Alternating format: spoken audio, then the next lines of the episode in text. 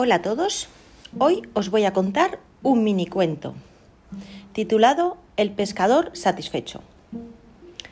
Comienzo.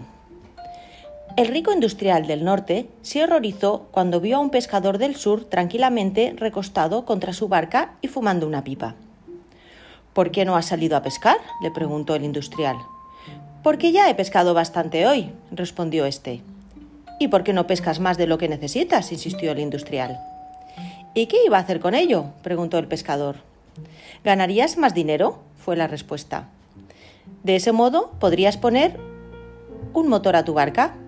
Entonces podrías ir a aguas más profundas y pescar más peces. También ganarías lo suficiente para comprarte unas redes de nylon, con las que obtendrías más peces y más dinero. Pronto tendrías para tener dos barcas y hasta una verdadera flota. Entonces serías rico como yo. ¿Y qué haría entonces? preguntó de nuevo el pescador. Podrías sentarte y disfrutar de la vida, respondió el industrial. ¿Y qué crees que estoy haciendo precisamente en este momento? respondió el satisfecho pescador. Moraleja, ¿os dais cuenta que vamos por el mundo buscando y buscando y en realidad lo tenemos delante? ¿Cuántas vidas desperdiciadas buscando lograr una felicidad que ya se tiene, pero que muchas veces no vemos?